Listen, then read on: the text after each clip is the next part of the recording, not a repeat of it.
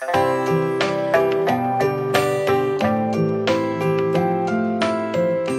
的，那么我们来看一看啊，精益化体系管理啊，有一个特别大的一个概念是什么呢？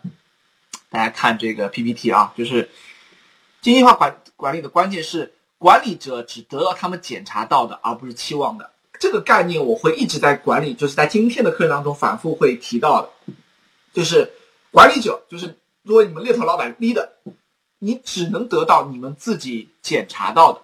而不是检查的，而不是期望的，什么意思？这个如果再去进一步理解的，就是说，大大家来来思考一下，就是如果你对你的团队跟员工一直是说，我期望你啊这一周有啊六个推荐报告啊，这一周呢要打这个两百八十个电话啊，我们这一个月呢啊，我希望你成两个 offer 啊，这个业绩呢在比如说八万啊等等等等，因为你会给很多的期望嘛，对不对？可是有一个问题，就是如果你对这个期望不设检查，不设奖惩，那这个期望你是你这个期望是得不到的。我举个最简单的例子，就是以数据库为例，我不知道大家有多少人对数据库这个事情很头疼的。我注意到很多老板对数据库这个事情是蛮头疼的。两个原因，第一个原因是他这个输入的这个呃内容的这个全，就是说，首先他输不输啊？就是说，有的是说他打了十个人，他只输三个啊。故意不输啊，或者说漏输、少输，对吧？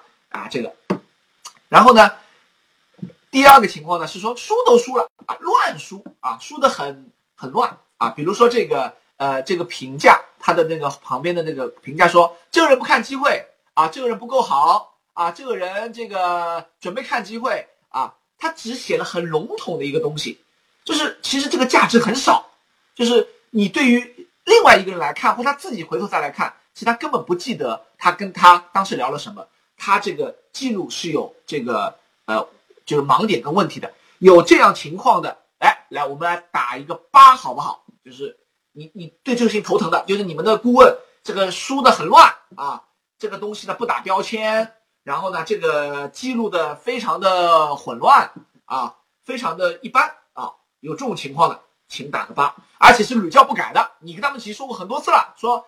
你这个记录要全一点，对吧？你这个呢东西呢要记得什么呀？一二三四五要全部记好，是吧？都说过了，没用啊！说了好几年了都没用。我们以前碰到过很多类似这样的问题，那我们是怎么解决的呢？我我我讲一个实际的这个情况。第一呢，你跟他说要要记录，比如说我跟家我跟大家讲讲我自己在做特训营的时候我的做法吧，就是我我带了很多特训营，我们的做法怎么去看数据库这个事情，好不好？啊？大家有兴趣的打一个七，好不好，我就讲的嗨一点。好，我做过很多特训营，我我们的做法，我总结出来一套做法啊，大家可以借鉴。就是我举例来说，你现在招了员工，或者是你现在老员工啊，你要去抓这个数据库的事情了，你会觉得说这个数据库啊做的一塌糊涂，简直你要骂娘啊！每次忍着这个怒火啊，跟他们说，哎，你下次多输一点啊，输的好一点。其实心里什么想骂娘，有没有这种感受啊？想骂娘啊！把这帮家伙他妈输的这个像狗屎一样，是吧？那么我们首先呢，我们先颁布这个标准，你标准要设定。比如说我在特训营当中，我们的百万顾问特训营当中，我们就会设定一个标准，比如说你一个电话，你一个新人的，就是新客户新候选电话，你必须要有十个，十个就是那个指数，这个这个东西可以打出来，贴在每一个人的什么案头，我贴着给你，就是这个人的职位啊，现在的 title，比如说啊 title。这个薪资，他所在的这个啊，就城市，他的这个啊，上老板的这个职级，对吧？他想看，如果看看什么样的机会啊？他工作这个迁移性怎么样啊？他的离岗期如果辞职的话，需要多久离职？等等，这个东西打成很大啊，贴在你的案头，我不怕你不记得，我先贴，好吧？大家先共识一下，你的员工肯定说没问题，老板我知道了，我收到了，我我会做的，对吧？好，但是你他说了会做，他走了没用。他不会做的，你放心，啊，这个屡试不爽啊！你说如果说一说就会做了，那管理也太简单了，是吧？我们做老板的也太容易了哈！你就说我要，我要去检查，对，就我要去检查，我要来检查的。检查怎么检查呢？就是你检查的时候一定要检查，比如说你们约定明天早上在什么时候做一个检查，而且是要所有人能够看这个大屏幕的，你就把这些人，比如说你人数少的话，比如说五个六个，对吧？比如我拿新人来举例，你有五个新人入职了。你把他们，就是我每天会做一个事情，是把他们昨天打电话那个记录，然后把它截屏出来，做成一个 PPT，然后呢，早上花大概二十分钟让他们坐着啊，然后呢，播放这个 PPT，就是每个人张三李四的你的写的 comments，就你写的那个那个那个标准都写在上面，然后呢，你会发现。他们写的第一天写的是乱七八糟的，但是这里面总有人写的好的，就有的人可能是写的比较好的，你就竖一个典型，你就跟他们讲说你这样做是不是符合昨天的情况，应该怎么做？你昨天跟这个人打电话的时候，他只跟你说了“我看机会”这四个字吗？他看什么样的机会？你怎么做？哎，这个人可能啊，就是我什么什么什么，好，没问题，没问题，第一天 OK 了。你选出这里面总有人做的比较好的，你就说明天所有的人以这个人为标准，不能够比他再。少了，就是这个人你写的还可以，比如说这个人张三什么情况什么情况，你不能比这个人再少了。这个人是我们明天的最低标准，就是今天的最高标准是明天的最低标准。好，那么第二天的时候再来一次，啊，再来一次，然后再随机抽一下，把这些人的这个再随机把它截屏，然后再再看，那么这些人当中哪些写的好，哪些写的不好？如果比昨天还差，那么就肯定也会有一些这个措施。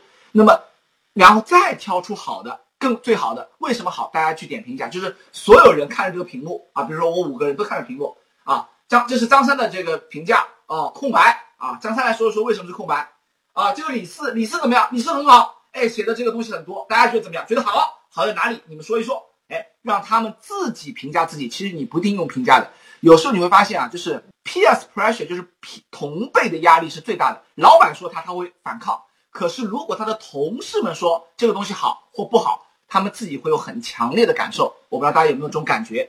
所以呢，他们看了之后说：“嗯，好，这个李四写的蛮好的。那这个这个标准怎么样？是不是我们可以去学习他这个？可以。好，那么明天我们再来。那么他今天再去打，再来。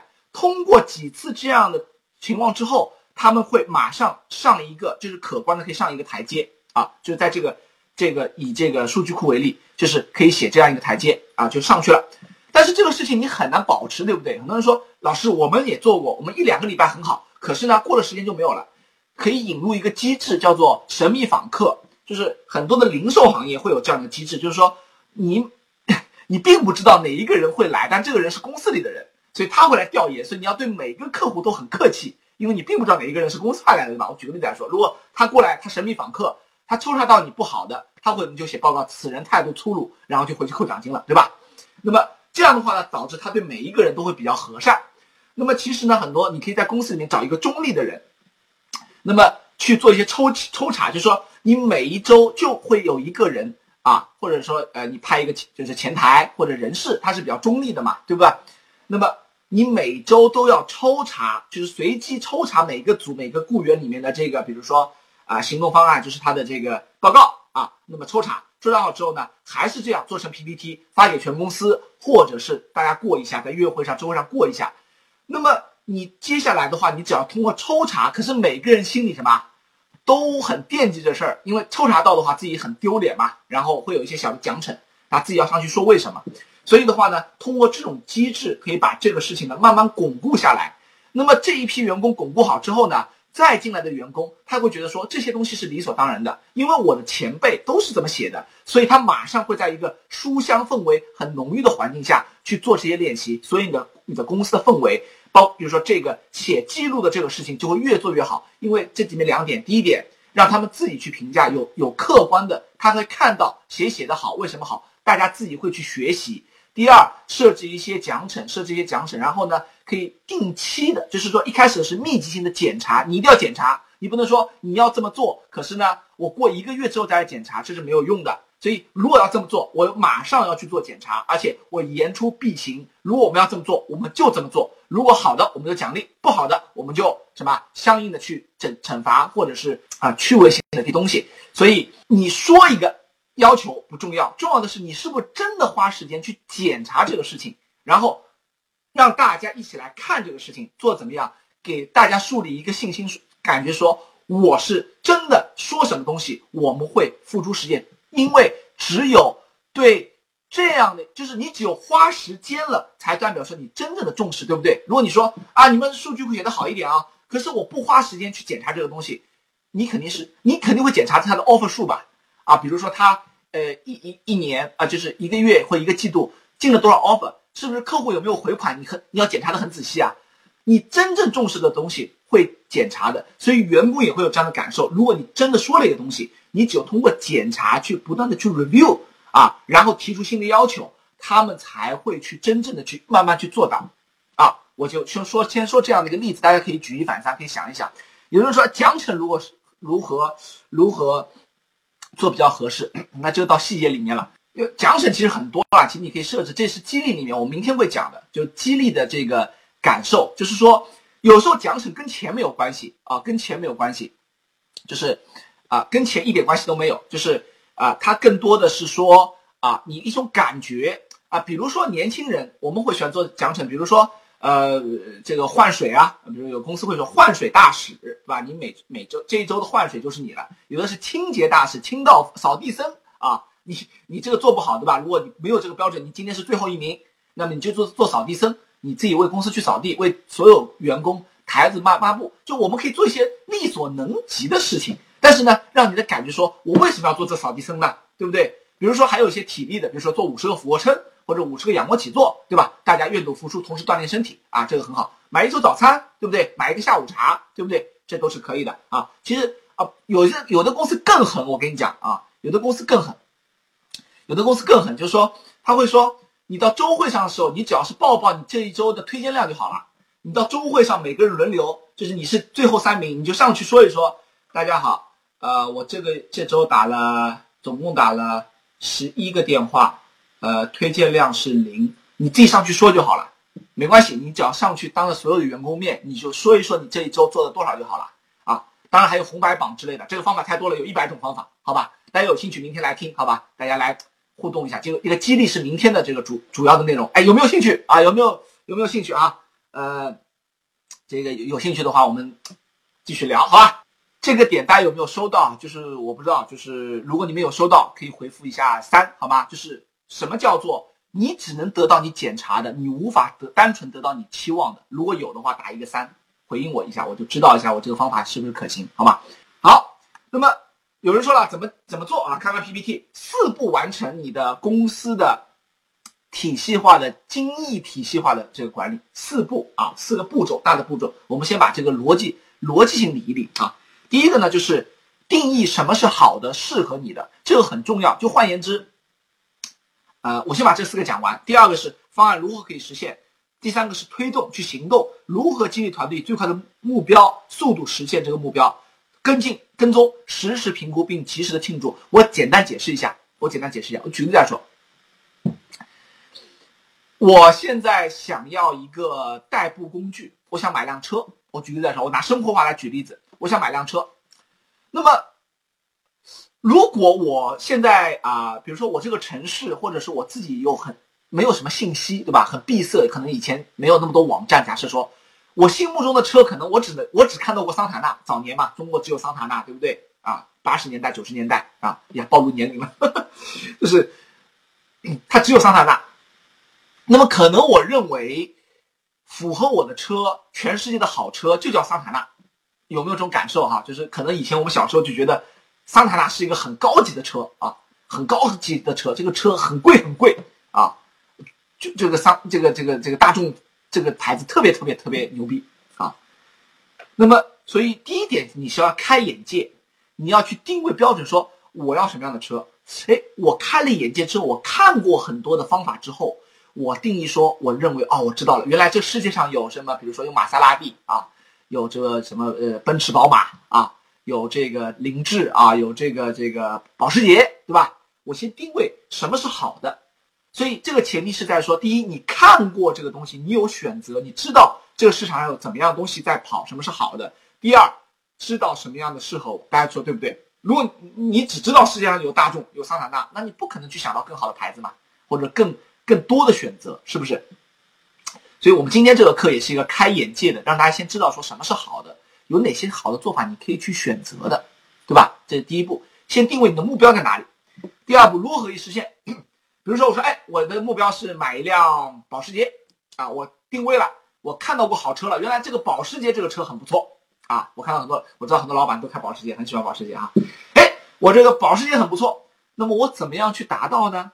那么用什么方法？是凑钱吗？还是首付啊？是贷款？还是借钱？还是怎么样？那么这跟我们工作中一样，如果我知道，比如说招聘的方法，群面是一个可以用。可能今天在之前，可能很多人说我不知道有群面这个方法。哎，今天陈老师你讲了，哎，我知道，我觉得这个方法挺好的，而且呢，我感觉挺适合的，试一试。那么我怎么去实现啊？我是要去什么？发动员工啊？我要去这个登广告啊？我要这个呃联系，就是安排场地啊？我要去制造这个群面的这个题目，以对不对？大家已经在问了。这就是说我如何实现我的方案是什么样，我怎么样去做到这个事情，我怎么样买到这辆保时捷，是吧？那么推动，我怎么去推动？说，哎，我已定下这个方案了，呃，比如说啊，我定下这个方案，我是要把那个数据库的东西啊做好啊，我们已经定出这个方案标准也出来了，那我怎么推动呢？我推动什么？我要去每天检查，对吧？我早上花二十分钟，大家检查一下相互的什么？学习一下，看看谁做得好，就跟他去学习；做的不好的，那么说说原因，对吧？那个这个要要要要提高。那么我这个推动，我推动力有吧？还是只是方案定好之后不行动了啊？我现在发现一个公司的强度取决于这个老板的行动力啊，行动力很重要，对不对？要推动这个事情。最后呢，跟踪这个步呢，也是很多人就是说忽略的，就是我们很多老板呢是三分钟热度，他有镜头吧？有的，他来上课也是的。包括今天大家来上这个课，我相信很多人会有触动的。你可能回去，今天回去之后，明天你就用那些方法。今天我们讲了很多方法，可是你会发现没用。为什么？它不持久，因为你没有跟踪。同时呢，还有一个问题，很多人他没有这个动力，或者他的激情不够。一开始说，哎，我有激情，一开始怎么样？慢慢慢慢慢慢慢慢下去。为什么？因为如果你跟他说，我们去法国巴黎。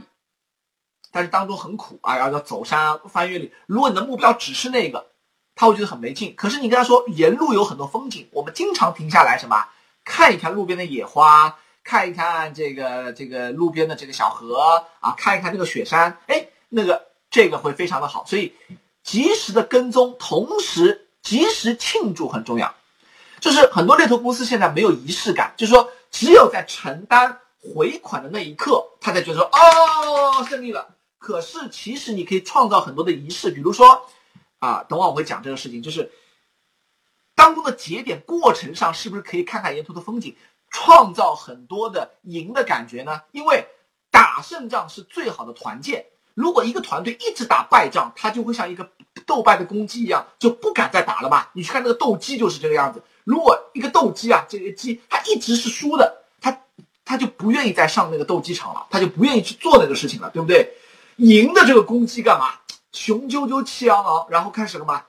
这种这个舍我其谁的态度，是不是你很羡慕？有些猎头公司很有狼性啊，他们的员工好像这个打了鸡血一样，对吧？天天玩命的干，对吧？然后觉得公司很牛，对吧？这个把名字全部改成这个公司的这个名字，然后呢，到处说公司好话，拉人去这个公司面试，然后介绍员工这个这个这个入职，为什么？因为他们经常这个老板其实是很聪明啊，会让他们打胜仗，一直让他们有赢的感觉，对吧？没有人喜欢输的感觉，所以及时的鼓励，然后呢有很多的方法，我们等会讲看。好，所以这四步呢，让你能够慢慢的从公司一个粗放型的管理啊，到一个慢慢就是精细化的、体系化的啊一些环节，甚至是一个整体，好吗？我们接下来讲。